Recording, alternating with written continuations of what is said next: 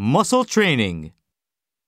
In F. Scott Fitzgerald's classic novel, The Great Gatsby, the title character, Jay Gatsby, seems almost devoid of humanity.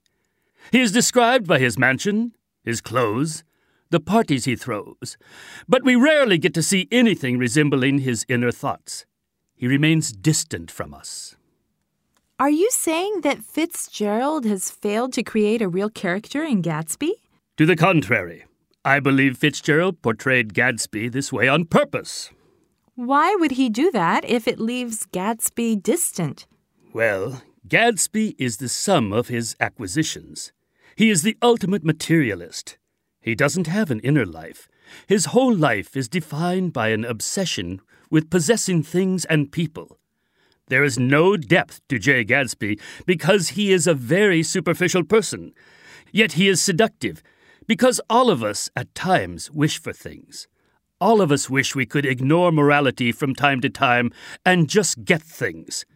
But a life without morality is a life of emptiness, and Gatsby shows us this.